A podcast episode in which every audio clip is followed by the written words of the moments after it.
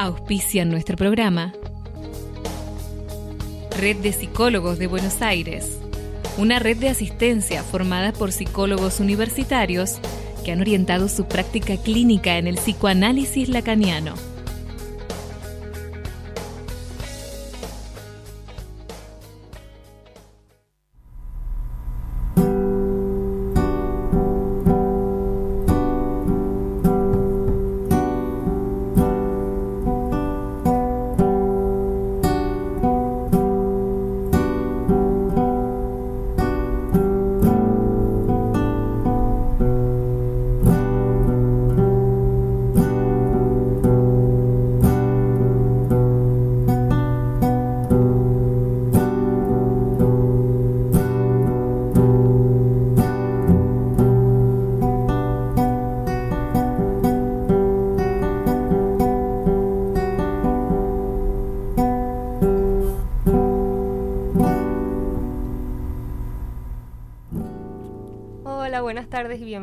Nuevamente a Artenea.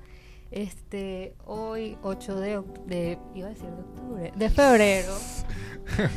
este, les habla su productora Lucía Viana y me acompañan Emanuel Abraham. ah, eh, Marcolina Rojas. El día de hoy les traemos un programa si recuerdan, tuvimos nuestro buen feedback al final del anterior y viene eh, cargado de muchísima información, bien concentrada, bien específica y además con una selección musical preparada por nuestro eh, músico residente acá. Eh, que viene espectacular. El día de hoy queremos hablar de la premiación de los Oscars que ocurren mañana a las... mañana a partir de las 20 horas. 20 horas argentinas me parece. Eh, quiere decir que serían las 19 de Venezuela y bueno, así va más o menos. Recuerden que pueden contactarnos y escribirnos a través de la página mgradio.com.ar. Eh, estaremos revisando constantemente todos sus mensajes. Pueden tienen una pequeña casilla de mensajes, ahí nos escriben, pueden incluso enviar audios este, agradeceremos cualquier mensaje, cualquier opinión. Recuerden que hoy vamos a hablar de un tema que me parece que a todos nos atañe. Todos tenemos una opinión, todos tenemos una apuesta con respecto para hoy, de, para mañana, así que no duden en comunicarse. También pueden hablarnos a través de la app que pueden descargar desde cualquier App Store de su preferencia. Este, y desde ahí nos pueden escuchar en vivo automáticamente. Esto es como Spotify. Sigue sonando a pesar de que la pantalla se oscurezca o a pesar de que abran alguna otra aplicación y pueden allí disfrutar de nuestro programa a través de, por supuesto, MG Radio, a quien le agradecemos muchísimo el espacio, así como también nos pueden escribir a nuestro Instagram y a nuestro Twitter, respectivamente, arroba Artenea Radio y arroba Artenea FM. Le agradecemos a Store y a Repsiva por hacer de sponsors para nuestro programa. Esto no sería posible sin ustedes. Bueno, los Oscar que se van a disputar mañana, eh, a mí me parece que es algo que ya llega a un punto un poco reñido. Porque sin embargo, eh, comparando con años anteriores, me, eh, me parece que ya estaba como un poco ya premeditado, predecidido lo que iba a suceder. Pero este año ya con, por ejemplo, el Joker, que es una película que fue un éxito en ventas, en taquillera, pero hasta más no poder. Este, todos estamos así con esa inseguridad y por esa precisa razón nos encantaría que debatieran con nosotros por todos los medios de comunicación que nosotros ofrecemos y que MG Radio ofrece. ¿Qué películas les encantaría que ganasen? ¿Por qué? ¿En qué premiación? ¿En qué categoría? Eh, de todas formas, este, el caballo de batalla de hoy, precisamente en este tema, es Marcolina. Ella se ha visto todas las películas. Para serle sincero, hay una que otra que yo no he visto, por bueno, por X razón de la vida, pero Marcolina viene con todo. Eh, bueno. Eh, ok, es curioso con respecto a los premios, es que muchas veces tienes alguna película favorita y tú dices, wow, debería ganar esta película. Pero tienes que tener en cuenta que muchas veces se premia no a la mejor película, sino a la película que ellos sientan que más les convenga, sea por motivos sociales mm. o por motivos políticos, poder algún mensaje. casi siempre es de esa forma en la que premian las películas. No es la mejor película del año, sino la mejor película para la academia. Mm. Este, de mejor películas, este año tenemos bastantes nominaciones a comparación de otros años. Por lo general son cinco películas. En este año tenemos muchas más. Tenemos nueve películas, si no me equivoco. Casi el doble, Sí, imagínate. casi el doble. Eh, tenemos El Irlandés, dirigida por Martin Scorsese. Tenemos a Once Upon a Time in Hollywood De Tarantino. Tarantino, por supuesto. 1917 de Sam Mendes. Tenemos a Parasite o Parásitos del director coreano Ron Jong-ho. Tenemos a Historia de un matrimonio. Tenemos al Joker. Tenemos a Jojo Rabbit. eh, tenemos a Ford vs Ferrari y Mujercitas. Perfecto. Bastante larga esa Sí, lista, si quieren Sí. bastante, la Son verdad. muchas películas, la verdad, las que están nominadas en esta ocasión. Así que creo que es una de las razones por las cuales todos estamos intrigados de cuál va a ser la ganadora. La verdad es que cada vez que yo le pregunto a alguien, y es increíble, cada vez que yo le pregunto a alguien cuál es tu preferida de las que he visto, porque no todo el mundo ha visto todas, todo el mundo me dice una diferente. Ya hoy me Sí. pasó que le pre- eh, pregunté a dos amigos, uno me dijo 1917 y el otro me dijo el Joker. Y los, dos los dos habían visto la- las mismas, pero los dos me dijeron diferentes y a mí me pareció de lo más curioso y ya otros días me han pasado, ya me han dicho el irlandés. Un fan de Tarantino me dijo, no, Once Upon a Time in Hollywood. Y- me parece de verdad muy curioso porque es como les dije antes, como que ya estaba predecido años anteriores. Es como, como la música, ya como que todos sabemos cuáles álbumes ya van a ser los mejores o qué, quién va a ganar el Grammy, a pesar de que nos hubiese sorprendido un poco lo de Billie Eilish, pero que se No nos sorprendió. a A mí, no a, a mí sí me sorprendió un poquito. La verdad no sé por qué se llevó tantos, pero bueno, no la desestimo ni su esfuerzo ni nada, no quiero que suene de esa forma, pero me parece que sí, está muchísimo más reñido este año y por eso es que me produce más intriga. Entonces, sí. siento que a todos, aunque no sepas mucho de cine, te interesa saber qué es lo que va a pasar. De hecho, tenemos el primer comentario, eh, regresando con lo que decías al principio de Eric, que nos dice, como pasó con la película Argo años atrás, que fue más un premio por política. Sí, exactamente. Eso pasa demasiado en los premios Oscar, que premian quien les convenga premiar.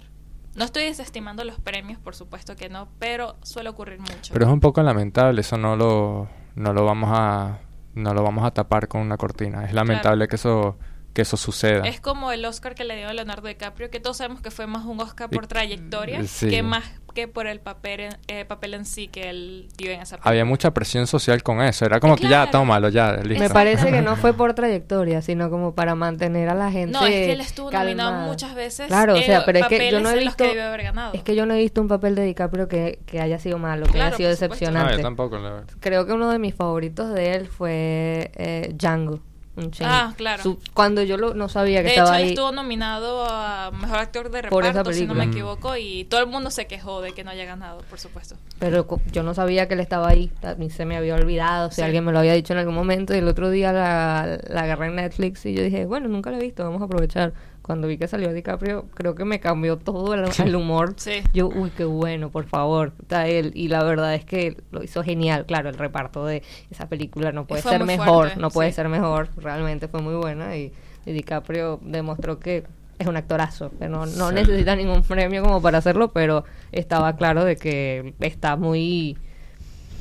Es que sí, el, el... A ver, cada quien tiene una concepción distinta con respecto a la meritocracia, eso ya es ya bien impreso desde que nacemos. o sea, Ya como que uno se, se espera que no todo el mundo piense lo mismo que uno.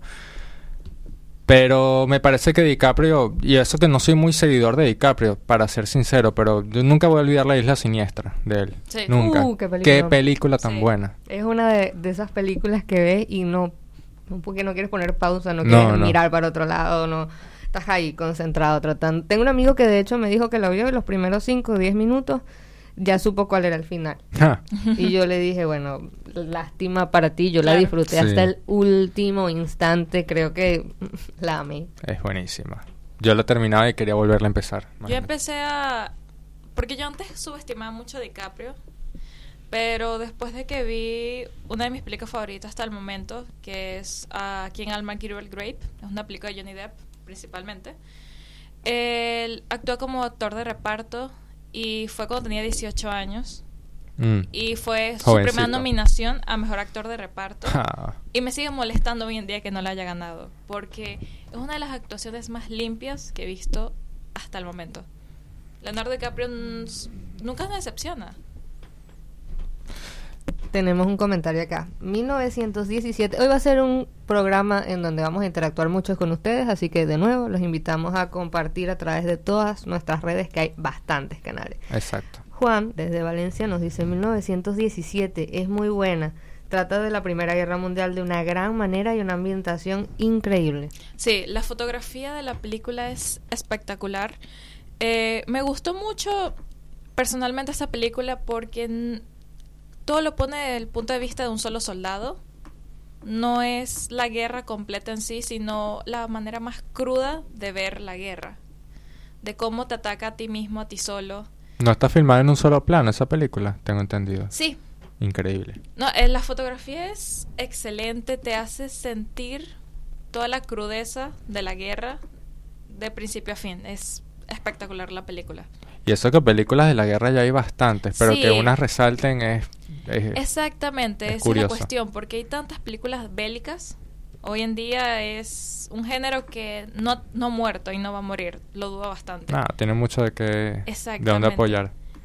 Pero siempre hay una película bélica que va a sobresalir por encima de todas. Sí. Siempre hay una buena cada año, yo lo siento así. A mí me gusta que siempre distintos directores tocan ese tema Sí. tan delicado A con su su, manera. propia... A su manera, Sí. como por ejemplo Tarantino con... ¿Cómo que se llama? Basterds, Bastardos Eh, sí. Sí. Es, es como que yo me esperaba tipo, ah, otra película de guerra, pero no. No. sabía de Tarantino. Tarantino nunca, nunca sabemos qué esperar exactamente. Sí. Bueno, sí, los chorros de sangre. eso sí. Pero bueno, eso es... Ok, tienes sí, toda la sí. razón. Exactamente. sí, la sangre es chuberada, pero bueno. Este, a mí me faltó mucho de este año, principalmente porque se me dañó la computadora y yo Sí. tengo un principio de que yo no voy a ver películas en el teléfono. Me Ah, yo lo he hecho. No. Muchas veces. No, no, no. yo no- Así Ah, desesperada he estado. No, la gente me dice, ah, hazlo, no es tan malo. Yo, no, no, no. Es como que yo me ponga a escuchar música con las cornetas del, del, del teléfono y no. no se- oído. No, no, no, no se puede. Sí, es horrible. Pero bueno, ¿cuál fue la que para ti resaltó así para hacer un preámbulo de esa? Ok. No creo que vaya a ganar, pero es mi favorita y no he escuchado casi nada hablar de ella. Es Parasite o Parásitos, que es la película surcoreana. Eh, también está nominada a Mejor Película Extranjera. Estoy segura que la va a ganar en esa nominación. Pero también está nominada a Mejor Película. ¿Pero Yo- por qué? Yo no creo que vaya a ganar mejor película, sino que le van a dar la mejor película extranjera por eso que tú dices. De Por que, supuesto. eh, a mí me da que... No, no puedo hacer el comentario que quiero hacer. Pero no, no, no lo va a ganar sencillamente porque no... Para ellos no sería políticamente correcto. No Mm. políticamente correcto en temas de un discurso más universal, más constante, no, sino en su propio discurso, del de la academia. Entonces Mm. me parece que tal vez una película que... Esa es la única película que eh, unánimemente he escuchado a todo el mundo decir qué buena película, Sí. qué Sí. genial, me encanta la fotografía, la música, no sé qué, no sé qué más. Todas las demás, ay, bueno, no sé, ay, sí, estuvo bien, ah, pero muy larga, ah, pero no sé, no la entendí, qué sé yo. Sí. En cambio, con esta no veo opiniones muy divididas al respecto de lo que he escuchado de otras personas, Sí. más allá de mi opinión. Siento No, me que igual. todos objetivamente estamos de acuerdo que la película es muy buena. La banda sonora me encantó. Siento que aco- acompaña perfectamente la película. Para los que no saben tanto de qué se trata, eh, quisiera invitarlos a verla. Eh, básicamente es una película que trata perfectamente las clases sociales sin idealizar ninguna. Ni los buenos son los ricos, ni los malos son los pobres, ni Mm. viceversa. Todos son malos y todos son buenos a su manera. Precisamente porque los hacen humanos y el humano no es o bueno o malo, tiene sus claros y sus oscuros. ¿no? Claro. Y se muestra mucho contraste eh, entre esas dos familias. Se trata de dos familias, una es muy rica y pues la otra está en situaciones muy precarias. Eh, pero muestra ese, con- ese contra- contraste tan wow, es increíble. De hecho, fue una película que me hizo llorar a pesar de que no es para llorar. No es una película Mm. que tú sientas que sea triste necesariamente. Pero conmueve, Pero porque creo que las lágrimas no- mensaje- no, tienen que ir Exacto. directamente hacia la tristeza. Tiene un mensaje tan claro. Logró perfectamente calar en mis sentimientos la película. Los actores también. De hecho, me sorprende que no hayan nominado a ninguno a mejor actor. Mm. También me sorprende que no hayan nominado a mejor banda sonora. Eso es otro punto. Pero es mi favorita. Aunque dudo bastante que gane. Pero es muy curioso que llegara hasta donde llegó, porque siempre llegan, a ver, va a sonar raro, es mi perspectiva, Sí. obviamente. Tal vez me estoy comiendo bastantes datos, porque películas suecas han ganado mucho. Sí. Por ejemplo, creo que incluso Ingmar Bergman llegó a ganar un Oscar por eh, Las Fresas Salvajes, algo se llama. Pero me parece bastante curioso que una película coreana llega, llegara hasta los Oscars. Es que es muy O sea, difícil mm, que una película que no sea de Hollywood o una película no americana, europea, llegue a los Sí. Oscars. Es muy difícil. Claro, porque, a ver, las hacen, gustan mucho, les hacen un remake y el remake es el, como que el que toma más posicionamiento. Sí. Y el remake lo que hace es un trabajo vergonzoso en Sí. la mayoría de los Sí. casos. Yo muchas veces veo las películas en su idioma o en su presentación original porque, qué sé yo, las agarré primero y después cuando, ay, que van a sacar una cop... como, Sí, no, no, no. Qué innecesario. Hablando de todas las cosas innecesarias que puedes hacer, De esto es hecho, innecesario. eh, ya el director de Parasites firmó con HBO para sacar una serie Ah. Wow. de los Wow. personajes de Parasite. Sí, un spin-off ahí. Sí, no sé qué esperar, pero sí va a estar bajo el guion, el guion y la dirección de John Hu. Va a estar de acuerdo entonces, pero no sé qué esperar. Un Bueno. comentario que tenemos acerca de la película de Parasite viene de Gonzalo de Pueyrredón. Ujú. Y él se sorprende de que esté compitiendo por mejor película extranjera. Este, además, Kevin de Devoto asegura que, como viene la tendencia de premios, cito, me parece que a 1917 no hay con qué darle. Por Mm. otro lado, Maxi de 11 nos dice que el irlandés se diluyó porque venía como gran candidata y yo tampoco la he escuchado más. Y eso que Sí, tiene Sí. es, es Robert De Niro, hablamos de Robert De Niro acá. Después tenemos, me encanta que nos estén comentando y, y mandando todos sus comentarios, nos encanta. Fabiano de Boedo, ¿a qué hora comienza la ceremonia y dónde se puede ver? Creo que en hora de Argentina tenemos a las 20 horas, me es, parece. empieza la alfombra roja. Al fin, ok, empieza la Mm. alfombra Sí. roja. Sí, como que va un poco más tarde porque Sí, la ceremonia arranca. Mm. Y José de Belgrano dice, me da mucha curiosidad cómo Jojo Rabbit logra bajar el tan, eh, tanto el tono de la Segunda Guerra Mundial. Me alegro que esté nominada. Sí, es la es de las pocas películas de comedia, mm, una comedia bastante sátira, pero bueno. Eh, es una sátira. una bien. sátira, pero eh, me sorprende bastante que una película de ese estilo esté nominada, porque por lo general tú esperas mucha seriedad de parte Mm. de las mejores películas. Exacto, ese, a mí me parece que esa película es la cúrcuma o la pimienta de los Sí. premios, o sea, es lo que condimenta, porque siempre todo es arroz, carne, arroz, carne, pero eso es...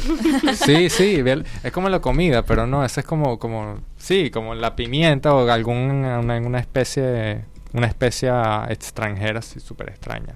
A mí Sí, me encanta, Es verdad, es verdad. de verdad. También tenemos Había una vez en Hollywood o Once Upon a Time Hollywood. Hay Mm. mucha gente que... Decepcionada. Uy, Sí. sí. uy, Sí. qué fuerte Sí. eso. Yo siento que con esta película todos nos dividimos en que hay personas que se decep- decepcionaron y también personas que quieren que sea que gane mejor película. Mm. Yo lo dudo bastante. Yo también. Eh, de hecho, Tarantino, como muchas personas que les gusta el cine, fue con quien yo empecé. Y no es la mejor película de él. Lo que pasa es que Tarantino también es conocido porque tiene una muy buena apertura en sus Claro. películas. Tiene una numerosa cantidad. No, mantiene la calidad de siempre. la o calidad, sea, sí. tú te esperarías eso de Tarantino, más no es la mejor película de él. Siento Me- que él ha hecho mu- mejores obras. Me han dicho eso por lo menos cinco veces ya de esa película. Por lo menos. Sí. Tal vez más, sí. Yo la que, disfruté. ven que hay comentarios muy divididos con Sí. respecto a Sí. la mayoría. Es como que... que- Sí. es, es más una opinión así que puedes hacer con un gesto que explayarte a hablar del tema, digamos. Sí, yo creo que esa es una de las más, no tan polémicas, Sí. pero como ya centralizadas en, en opinión. sí. Esa, de la de Tarantino. Bueno, algún día la voy a ver. Para ver. Eh, por cierto, estamos hablando de todas estas películas, toda la información, estamos también al mismo tiempo que vamos hablando de ellas, que por ahí nos extendamos de una en particular, estamos tuiteando en arroba los trailers para que si se copan, si no la han visto, si se animan, la vean esta noche o en el transcurso de mañana. Exacto, no, nunca es tarde. Eh, también tenemos El Joker, que es una de las películas que más ha dado que hablar este último año. No he dejado de escuchar a, a todo el mundo hablar del Joker. Sí. Y en mi opinión, no es la mejor película. Mm, Tampoco creo que vaya a ganar. ¿Por qué? ¿Por qué? Esta sí, ¿por qué? Ok. Eh, para mí, Joaquín Phoenix sí se merece el premio a Mejor Actor. Por supuesto que sí, pero es porque el Joker es Joaquín Phoenix. Si Joaquín Phoenix, el Joker, la película no sería nada. Mm. Porque sí, tiene una buena fotografía, pero no compite para hacer una gran película por sí sola. Mm. La película es fantástica, te enamora, es por la actuación de Phoenix. Y eso es lo que yo siento, por lo cual le van a dar el premio a Mejor Actor. Porque él Seguramente. se lleva la película entera. Sí. De hecho, los comentarios, porque he conversado, ¿no? Con la gente, Sí. ay, ya salió, o ay, la voy a ver la semana que viene, en su momento, ¿no? Sí, sí. Digamos, cuando estaba a punto de salir y cuando ya estaba en una semana, y la viste, le pregunté a todo el mundo que estaba super hype por el tema. Y la respuesta era, es diferente, Es distinta. es, es interesante. Él lo hizo muy bien, pero la película... ten, Y quedaba como que en un tres Sí. puntos suspensivos el comentario, constantemente. Eso no quiere decir que no te hubo deja reacciones. pensando Sí. qué decir. Es como... Es sí, como es- sabores mixtos te deja. Sí, es como... Yo, por ejemplo, la vi en la madrugada. Entonces, la terminé de ver como eso a las 3 de la mañana y... Para los que la han visto van a entenderme, yo mi cabeza iba a explotar después de que la vi. ¿Por qué? Porque es una película que te deja muchas emociones encontradas. No sabes cómo sentirte, tu moral se ve como muy dividida. Es una película que te toca mucho la moral y lo que tú piensas que está correcto y lo, incorrecto. Esa es una función que siempre ha tenido el Joker. Sí, por De supuesto. cuestionarte. Exactamente. Y esta película lo logró. Que te hace cuestionar si... ¿Será que las personas que son buenas realmente son malas y estaría bien ser como él? Te hace pensar mucho, de hecho. Eh, pero no, no creo que gane mejor película. Aunque sí fue bastante buena. Pero sí estoy segura que le van a dar el premio a mejor actor. Siento que ya. Joaquín Phoenix ya se llevó todos los premios. Siento que este ya sería como la cereza sobre el pastel. Sí. Como toma. De Sí. hecho, me parece que sería una decisión tan teatral como esperada por parte de la academia. Así que yo, ese, esa nominación, por ejemplo, la tengo así como que. ujú. Sí, porque de hecho eh, Joaquín Phoenix, cuando los veo, yo he visto cuando él recibe los premios, sus discursos, es ver al Joker recibiendo discursos. Mm. Es, a él no le gusta, se nota que no le gusta ese tipo de ambiente. Y es muy tímido, pero es muy raro también. El tipo de persona que no sabes cómo va a reaccionar, sientes que va a ser algo raro de pronto. De repente se voltea y ve a alguien que porque te ríes de mí. Sí, ¿quieres oír un chiste? es... Eso- eh, esos son artistas que usan bastante sus capacidades, he notado yo, porque hay muchos artistas que yo he observado, que yo he tratado de estudiar un poquito, que sí, no les gusta el, el público. Pero tú dices, pero es artista, sí, pero no les gusta el público. Sí, les no gusta, les gusta. les no les gusta- la fama, no les gusta la atención del público. No, les gusta su desempeño, eso es lo que les gusta. Sí, Y eso está bien. Amor al arte. Literal amor al arte. Pero los que les gusta el público también tienen amor al arte. No, claro, no Pero- tiene nada de malo, pero... o sea, como amor al público, pero pero igual es como una diferencia muy notable, es como usan sus capacidades de otra forma. Y eso Sí. me, me llama demasiado la atención. Phoenix es un ejemplo de esto. Él, tú lo ves en público y es raro. Es la única manera en la que puedo escribirlo, es raro. Es como incómodo. Es incómodo, es muy incómodo verlo, porque él se siente incómodo y se nota. Mm. Ahorita voy a googlear bien eso, en qué canales podemos ver la ceremonia y Sí. a qué hora exacta empieza, este, tanto acá en Argentina como en Venezuela. Mm. Este, que bueno, más o menos son dos grandes usos horarios. Personas Sí. que estén en otros países cercanos también lo van a poder ver. Mabel de Villorquiza nos dice, Historia de un matrimonio tiene dos protagónicos excepcionales. ¿Por qué tiene pocas nominaciones? Yo la yo, yo, o sea, yo la vi, la pausé, hice otras cosas, la volví a ver al día siguiente, este, y honestamente es una película sumamente realista, sumamente cruda en el sentido de que no disfraza lo que es ni un matrimonio, ni la vida en pareja, ni la vida familiar, que todos hemos estado en una ruptura, todos Sí. hemos estado en una relación, este, y por ahí tal vez la, la hemos vivido con un familiar, con una persona muy cercana, pero me parece que la película dentro de todo lo, lo muy cercana que es al, al espectador, porque vuelvo y repito, no tiene nada de ficción, este, más que el hecho de que la están actuando dos personas, digo dos personas porque de verdad que no pudieron haberlo hecho mejor y lo único que la- las escenas que más recuerdo es donde estaban ellos dos. Este, de hecho, la escena cumbre La Sí. pelea. la pelea que tienen ellos, este, me parece que, que la gente la vio y dijo, si esta película tiene que ganar o nominarse por algo, es por estas dos personas. Sí.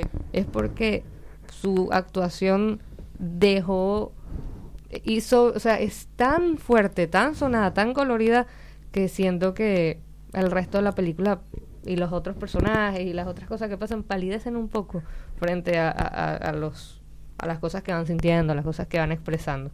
En mi particular opinión. De hecho, cuando vi esta película estaba con un grupo de personas y estábamos muy distraídos viendo la película, hacíamos algún comentario, hablábamos y cuando llegó esta escena, ninguno había visto la película.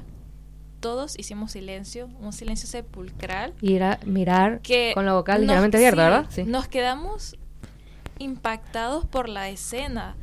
Estoy seguro que varios hasta queríamos llorar en ese momento porque fue muy impactante. Fue una escena que, wow, me pegó mucho verla. Pero es que uno no llora por lo dramático, Es que ni, o, sino por eso, porque es, es, es humano, es Fue muy- humano.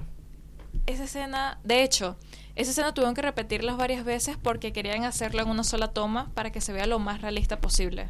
Y es que ya realista se ve demasiado porque se nota que entraron en una catarsis en esa en Sí. esa toma, pero increíble que precisamente la catarsis es como un puente para los espectadores, para nosotros también entrar en ese estado. Sí. Lo pasa lo mismo con los músicos cuando están en vivo. Tocan a veces con tanto sentimiento que a ti se te estremece todo el cuerpo, es algo indescriptible.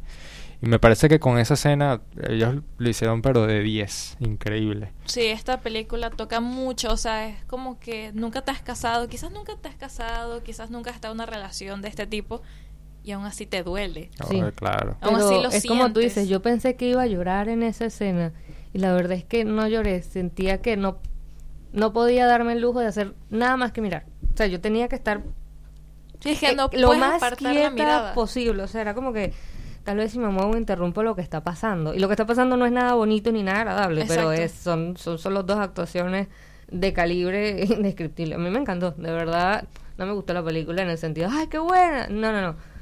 La película es como yo, eh, en este caso opino que es así como el Joker. La película es gracias a estas dos personas que se llevaron por delante su papel, lo transformaron y le dieron una nueva vida. Susana de Valvanera nos dice que Joaquín Phoenix es la película y la verdad es que Sí. sí, Sí. Es, él es el Joker. se gana el Oscar simple. a mejor actor. Aquí me encanta cuando nos lanzan esas apuestas. Yo también quiero saber Sí. qué opinan ustedes, quién va a ganar, por qué, cuál no debería ganar, por ejemplo.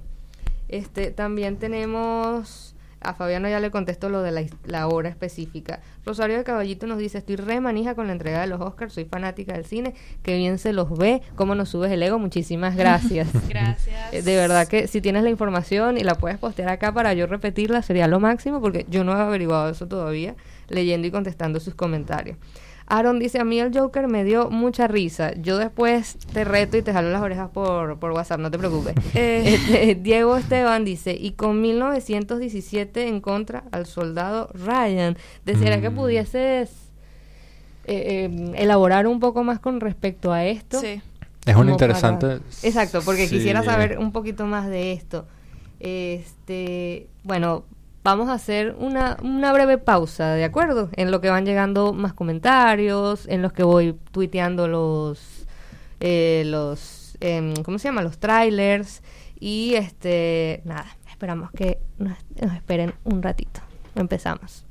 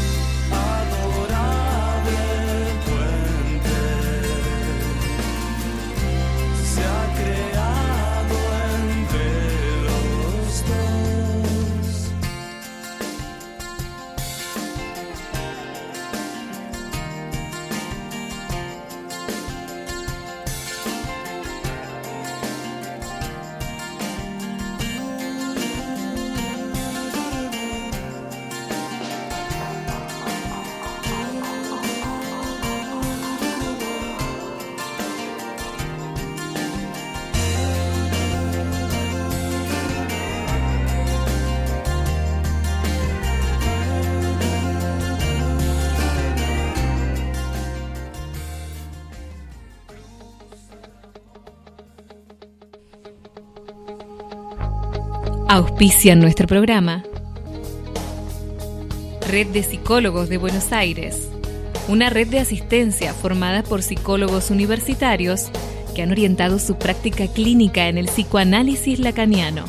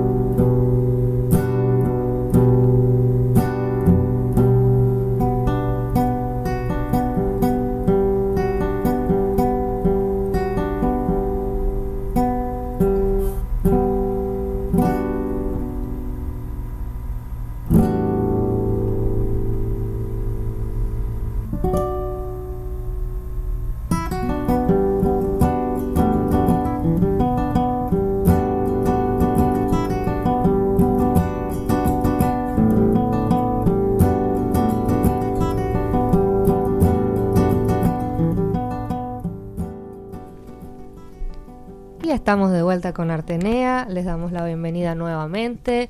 Les recordamos que además nos pueden escuchar a través de mgradio.com.ar en vivo. Pueden, tienen allí, en, si lo están viendo desde la computadora, tienen un botoncito que dice ver la radio, si no me equivoco, y nos pueden ver en vivo, de hecho, haciendo caras. Este, básicamente eso se, se resume. Este, también nos pueden escuchar. Eh, desde su celular pueden acceder a, la... Porque el otro día me hicieron el comentario, ¿no? Uy, pero no lo pude escuchar desde la mm, página, eh, o sea, en la página desde mi celular. Hay una pestañita que dice, este... Mira la radio, ¿no? No, no, para escuchar nada más que ah. aparecen las varias plataformas en las que se sostiene la, la, el formato, eh, que si app, que si Windows, eh, perdón, iPhone, Windows, Android, por ejemplo, y hay un botoncito diminuto, eh, color verde, que es de play. le dan allí, automáticamente empieza a sonar, la calidad de, audio es perfecta. Si no, se pueden descargar la app MG Radio desde cualquiera de las Play Stores que prefieran y nos pueden escribir a arroba Artenea Radio por Instagram y arroba Artenea FM por Twitter. Esperamos sus comentarios. Volviendo con lo que hablábamos de los Oscars, comento, ¿no? Que lo podemos empezar a ver a, a partir de las 22 horas Argentina. Lo mismo para Chile mientras que Venezuela también por algún motivo está a las 22 horas este y lo podemos ver desde ya les digo porque acá tengo abierta la página verdad cómo fue que leímos de que era la primera ceremonia en la primera ceremonia de la década sin tener un anfitrión sin tener un anfitrión y un protagonista eso está bien interesante eh, para Latinoamérica por TNT desde las 22, Argentina, repito. Venezuela va a tener la alfombra el mismo roja, para los que les interesa, a mí sí me interesa. Sí. Yo te eh, creo, te creo, Sí, a mí me interesa demasiado. Eh, lo puedes ver desde el, canal I, por supuesto. Ahí siempre pasan las alfombras rojas. Después, eh, a partir de las 22, cambias a TNT y empieza la ceremonia. Perfecto. Genial. Este, nos había faltado una película, ¿verdad? Sí. Eh, me faltaba hablar de una película que también es una de mis favoritas. Eh, Ford vs Ferrari. La vi hace poco con mi hermano y disfrutamos totalmente la película. De hecho, hice una reseña de ella eh, hace un tiempo. En tus redes, ¿verdad? Sí. ¿Puedes darnos el, el enlace? Arroba. Hyokibu lo voy a dejar en, mi en el Instagram de Artenea de todas formas, lo pueden conseguir. Yo también voy a copiar el enlace, lo voy a dejar en el Twitter por si quieren verlo porque se explaya de una manera bastante correcta. De hecho, yo no la había visto cuando lo publico y no la decidí no leerla porque en para para yo prefiero no ver una opinión o algo así, pero está muy bien explicada. Y yo dije, no, no, no, no quiero, yo particularmente no quiero spoilers, ¿no? Sí. Eh, esta película me encanta que esté nominada a Mejor Película pero siento que falló un poco en no nominarla en otras nominaciones. Por ejemplo, no está Christian Bale el mejor actor de reparto. Christian Bale es un actor que nunca nos decepciona y me sorprende bastante que no esté nominado. Eh, también me sorprende que Matt Damon no esté mejor actor no creo que hubiera ganado, pero la nominación vale, por supuesto que sí. Por lo menos que te nominen vale bastante y me sorprende mucho que Ford vs Ferrari no le estén dando la luz verde que necesita porque es una película excelente en muchos, muchos aspectos. Y bueno, pasamos a Mejor Director, que es otra nominación que a todos nos interesa. Tenemos a Quentin Tarantino, por supuesto que sí. Mm. Cada vez que él saca una película, siempre lo nomina. Él puede durar 10 años y saca una película y cuando la saca lo van a nominar sí o sí. Eh, también tenemos a Martin Scorsese con el irlandés, por supuesto, a Sam Mendes, que es el director de 1917. Tenemos a Ron Jong Hoon de Parasite y a Todd Phillips del Joker. Mm. un eh, comentario del Joker acá que nos da Negar. Ese es un amigo mío que lo que él me diga yo le hago caso porque alguna base muy buena tiene. El Joker mm, dice, no sé, su argumento no fue convincente para mí. De hecho, conversamos un día sobre un café sobre esto y él dijo que sintió que la película no, no tenía esa solidez. De, él dijo, es una historia de un loco más haciendo locuras. Entonces, bueno, palabras más, palabras menos, acá parafraseando. Negar se sintió como que vio una película más en vez de lo que se había prometido porque tuvo bastante eh, bastante difusión. Yo de hecho cuando vi el Joker me recordó mucho el mensaje que quiere transmitir el Club de la Pelea. Mm. Transmite mm. un mensaje bastante similar, pero el Club de la Pelea lo hace mucho mejor. Es un buen paralelismo. Siento que el Joker lo hace muy de, oh sí, vamos a ser anarquistas todos y no sé. siento que no me da buenos fundamentos por los cuales... No te convence. Sí. Ok, entonces estaríamos de acuerdo. La actuación es excelente, no lo voy a, voy a seguir diciendo, lo voy a defender a Joaquín Phoenix en este aspecto, pero el mensaje, el discurso, falla bastante. Eh, y me recordó mucho al Club de la Pelea cuando la vi. Ok. Juan nos, nos pregunta y nos vuelve a escribir, ¿qué tal es Ford vs Ferrari? Está nominada a la mejor película, pero no sé qué trata. Saludos, este, saludos para ti también. y la verdad es que, como te dije, vamos a, copiar el enlace en nuestro Instagram, arroba Artenea Radio, para que puedan ver toda la opinión que tiene Marcolina al respecto, bien escrita, bien explayada, en caso de que necesiten. Edgardo de San Martín nos dice, yo me juego por 1917. ¿Ustedes? ¿Por qué se juegan? ¿Cuál es la mejor película? Así, seriamente. Mm, a ver. Pueden ah, incluso ser súper subjetivos, retomando las Sí. palabras de Emma, porque La belleza, la de la subjetividad, Sí. que me encantó esa frase. Y La hermosura de la subjetividad. La hermosura de la subjetividad. sí. Es- bueno, ¿qué sería el Tres, mundo sin subjetividad? Tres, Mm, dos, uno. Mm, No sé, es que Yo diría 1917. Sí, yo siento que va a ganar esa. Ok, ahí está. pero no es mi favorita. O sea, si es por mí, le doy el premio a Parasite, pero Ok. para mí le van a dar el premio a Mejor Película Extranjera, de eso estoy 100% segura. Y si no lo hacen, me voy a molestar, por supuesto que sí. Eh, pero no creo que le den el premio a Mejor Película. Yo siento que va a ser 1917. Además que por lo general nos hemos dado cuenta que siempre le dan el premio a la película que la gente más habla. Es muy raro cuando le dan el premio a una película que no se está hablando tanto. Puede ser el caso de Moonlight, cuando todo el mundo está hablando de La La Land y pasó el incidente de, oh, ganó La La Land, no, ganó Moonlight. Puede sí. que, no, obviamente no va a pasar este año, espero que no. Pero por lo general siempre gana la película de la que más se habla, que todo el público en general está de acuerdo que es buena y yo siento que podría ser 1917. Mm. Ok. Bueno, entonces, Edgardo, están acá de acuerdo contigo. Hola, chicos. Para mí gana el Joker. Entre las últimas que vi fue la que más me gustó. Fernando de Urquiza. Ojo. Ok. Fernanda, Fernanda, perdón ahí. Eh, Guillermo de Saavedra, me encanta el programa. Wow, gracias, en serio. Muchas gracias. Muchas anima gracias. muchísimo que les guste. Este, esto se nos ocurrió hacer en el Instagram como que dos fotitos de las películas, entonces ir decidiendo Sí. e ir que ustedes vayan eligiendo en el, en las historias entre una y otra y así vamos viendo quién saca más para ver cómo están nuestras predicciones y todo eso. Entonces, bueno, síganos que esta tarde vamos a ir este subiendo las imágenes.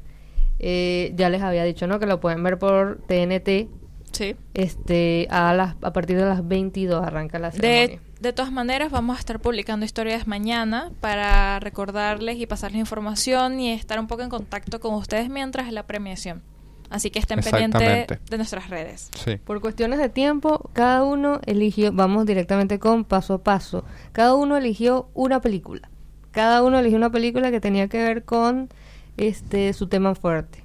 En mi caso es una película ganadora de Oscars. No, no fui específica con que cuál Oscar en particular, pero elegí una que ganó cuatro, Wow. basada en un libro. Emma eligió una, En realidad elegí dos. dos. ¿Por qué? A ver, elegí eh, The Omen, se llama así, el- el- la profecía de Ok. 1976. Miren, esa película, la, la mitad de esa película es contada por el soundtrack. Es increíble, de verdad. Se me erizaban los pelos cada vez que habían esos cambios orquestales con esos coros tan... Como es una película de terror, son coros de verdad con el sentido de ser diabólicos, pero es una peliculaza.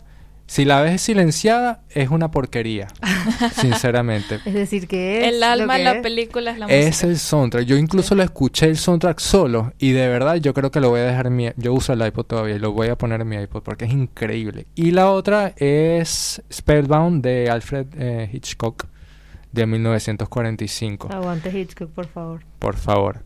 Lo que pasa con las películas en blanco y negro es que uno de los recursos más importantes que tienen es el soundtrack, la banda sonora, Sí. porque no tienen... No tienen ti- colores, no, tienen una fotografía. Sí, pues sí, no, sí tienen. sí Claro, tienen pero iluminación, pero, pero la pueden usar menos. no tienen tantos recursos No visuales. Dos segundos porque yo no puedo estar más de acuerdo con alguien. Enrique dice, para mí a Casablanca no hay con qué darle y es así. Eh, bueno, Sí. Tú ves Nosferatu sin soundtrack o Hatsam sin soundtrack y, y te duermes a los cinco Sí. minutos. Es así. Eso es y totalmente cierto. Spellbound de Hitchcock, el soundtrack es...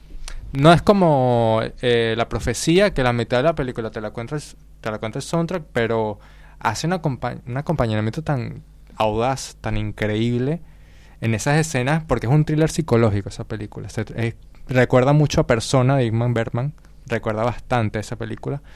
Lo que pasa es que es más vieja, Persona es como de los 70, tal vez 60, no me acuerdo bien.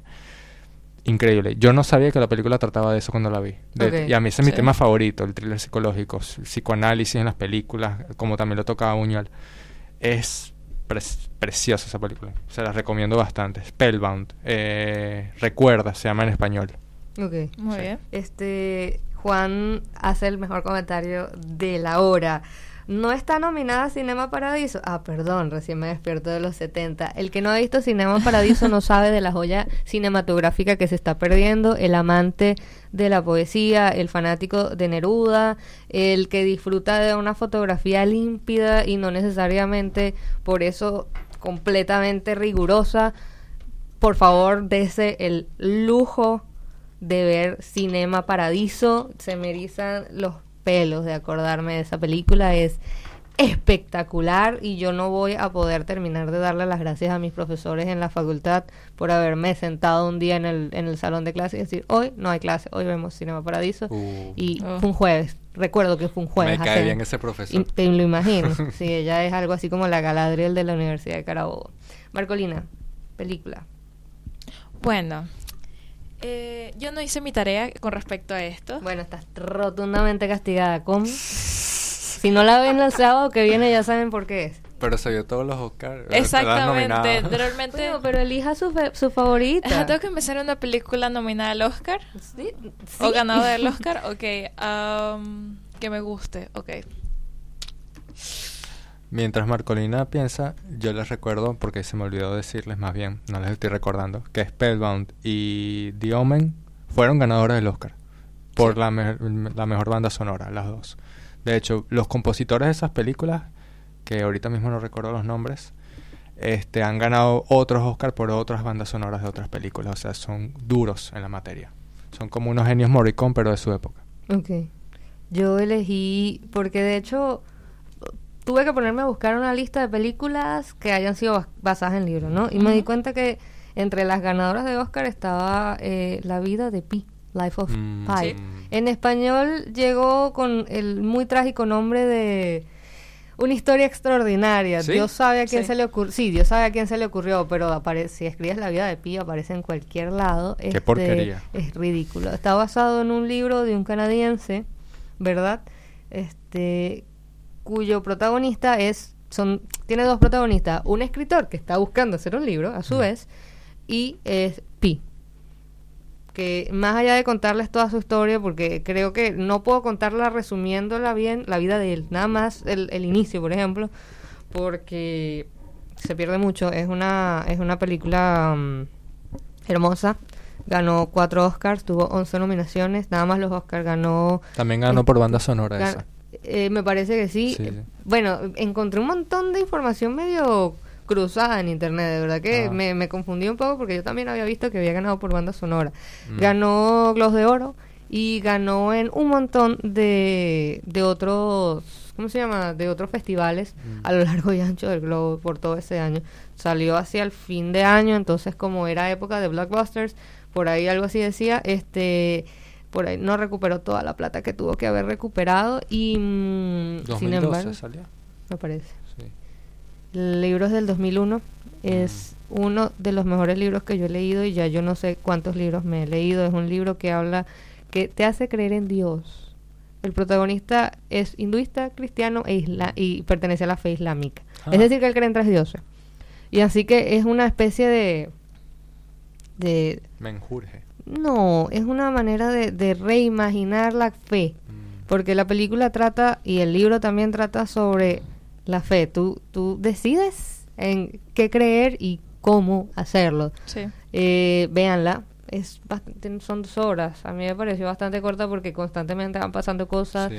Eh, hay escenas en donde Pi, que termina a- abandonado en el Océano Pacífico eh, con un tigre de bengala en un bote, Hmm. Sí, después de un shipwreck, eh, de un naufragio, este, él se las ingenia para sobrevivir 224 días. Es su fe y el tigre, que habría que ponerse a pensar de la veracidad de esa historia, ¿verdad? Hacia el final, eh, lo que lo mantiene vivo. Y, o sea, ustedes dirán, bueno, a ver, una película sobre un chico en un bote con un tigre en el mar.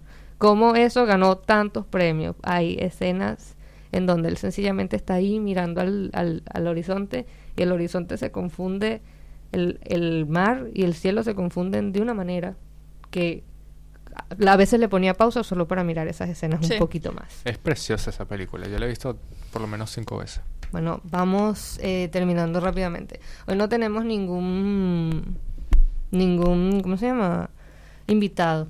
Por- pero les dijimos que estamos para paso a paso, siempre vamos a traer información de eh, emprendedores, empresas o por el contrario personas que con su hacer, con el día a día tratan de crear, bueno, una, un mundo más consciente, más responsable, qué sé yo. Este, o trataremos de hablar de grandes emprendimientos que nos parecen lindos a nosotros. Eh, en este caso los tres somos emprendedores y quisiera detenernos un segundito para que supieran que los chicos que nos acompañan acá, aunque muy jóvenes, este, tienen un gran devenir, tanto lo que ya ha pasado como lo que viene. Este, Emma, ¿dónde podemos escuchar tu música? Bueno, eh, mi música está disponible en Bandcamp. Esa fue la plataforma que yo elegí para subir mi música porque me parece una plataforma excelente. Y, Luego la comparto, no sí. te preocupes. Y se llama Emanuel Abraham, que es mi nombre y mi apellido. emanuelabraham.bandcamp.com. Eh, es sencillo, la verdad. Y ahí tengo subido mi primer álbum, que fueron es una colección de grabaciones que hice durante varios años. Tengo varios álbumes, tengo como tres, dos, Tienes tres, tienes tres, tienes tres. tengo como, sí, como dos, un EP y un álbum completo experimentales que fue- son puramente collages de sonidos. Y tengo el que sería mi personal favorito, To Create From Do, que de ahí viene la introducción de este programa precisamente. Sí. ¿Qué, qué pasa con Hiaki Store, Marcolina? Que es uno de nuestros, porque por supuesto Marcolina, Sí. además de participar acá, es una de nuestros sponsors con su tienda online. Eh, bien, Hyoki Store se basa en la moda responsable. ¿Qué es la moda responsable? La moda responsable, eh, en los últimos años se ha dado mucho de qué hablar sobre eh, un, no sé cómo se le llama esto, pero es la moda rápida, la moda de que sale esto, a- las personas lo usan y lo desechan. Por temporada, digamos. Exactamente, y toda esa ropa que desechamos al final, ¿qué es lo que crea? Contaminación, son residuos. Muy muchas veces difíciles de reciclar O, imposible directamente. imposible. Exactamente. Entonces, lo que queremos trabajar en Hyo- en Hyoki Store es todo lo contrario. No apoyar ese consumismo tan rápido con la Acelerado, ropa. Acelerado. exacerbado, diría. Yo amo la moda, me parece genial, pero siempre hay que tener conciencia sobre todos los residuos que estamos generando con el planeta. ¿Se podría considerar una moda vegana? No, No. porque seguirías usando, hay prendas que se reusan constantemente y que Mm. vienen, tienen origen animal. Ah. Pero si es una moda responsable, compras algo en buen estado, por supuesto, este tipo de tiendas no venden cosas que estén deshechas o feas o algo así. Cuando reciben, de hecho, ropa que no puede volverse a vender, de hecho, se, se llevan a... Porque por ahí tal vez no está bien, no está buena para ir al trabajo, pero a alguien le sirve, entonces se lleva a, Siempre darle a alguien que la necesite, porque siempre hay alguien que la necesite. Instagram de aquí Store, por favor. Eh, arroba Hyoki Store. Eh. H-Y-O-K-I Store. Pegado. Perfecto. Igual lo estaremos compartiendo en nuestro Sí. Instagram, Sí. así que no se preocupen. Sí, sí. ¿Algo que quieran agregar? De todas formas, me parece que la vida laboral hoy en día se ha flexibilizado mucho con, con las prendas que se usan. Sí. Me parece a mí, o sea, es lo que yo he observado. Obviamente siempre va- vas a ver oficinistas con su, con su camisa de botones, pero yo creo que ya no hay tantas ataduras con la forma de vestirse y me parece que hay más campo para ese tipo de, de emprendimientos. Sí, Sí. totalmente. Sí.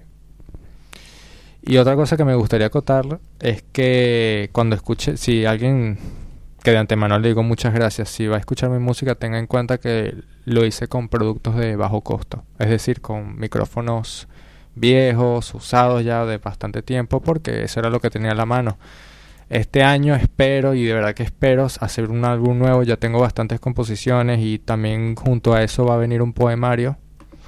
No lo he terminado, pero va a venir junto al álbum. Y bueno, nada, les hago ese preámbulo.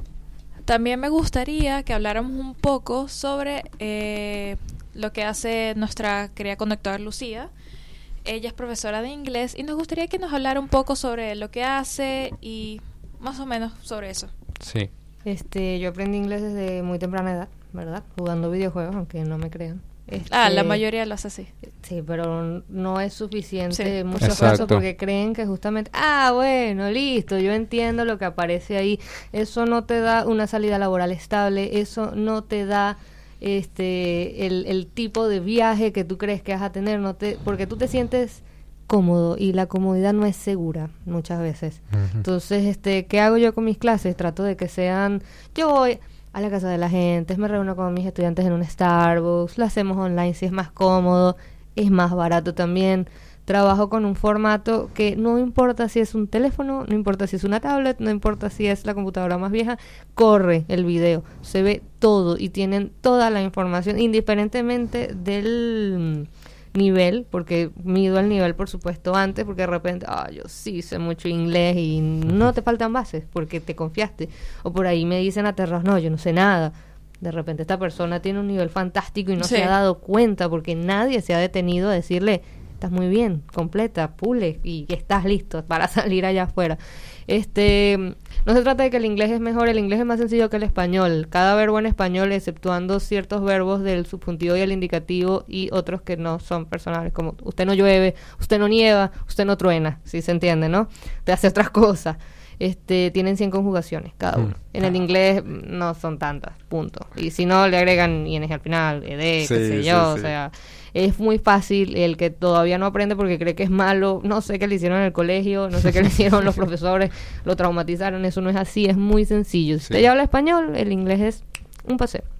Así que bueno, Y este, si estuviéramos interesados en ver clases de inglés, ¿cómo podríamos contactarte y cómo es el proceso para poder empezar a ver clases contigo? pueden escribirme a través de mi Gmail, que ahí de hecho es el Gmail que uso para las clases, este luluviana91 arroba gmail.com, l u l u v corta i a n a arro- 91 arroba gmail.com o desde mi Instagram arroba luviana13, el número.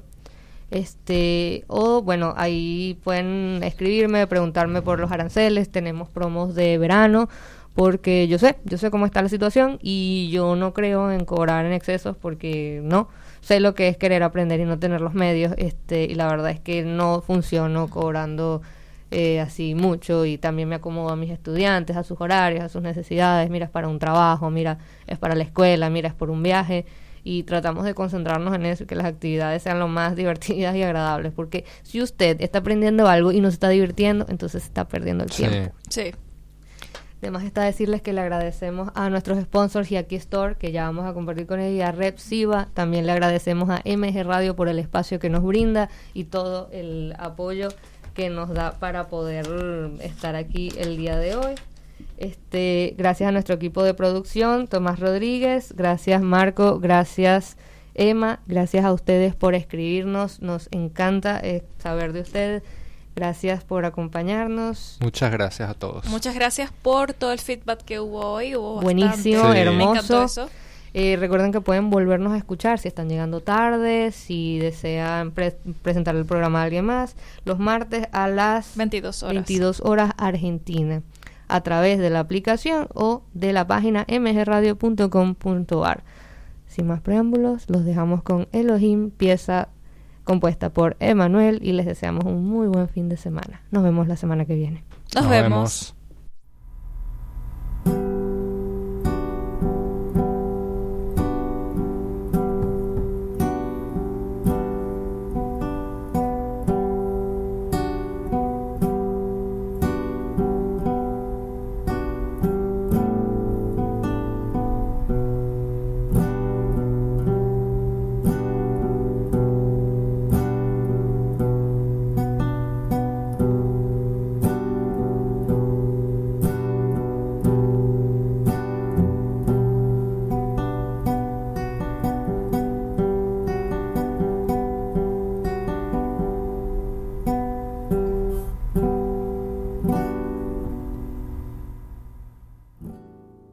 Desde la ciudad autónoma de Buenos Aires, República Argentina, transmite MG Radio. MG Radio.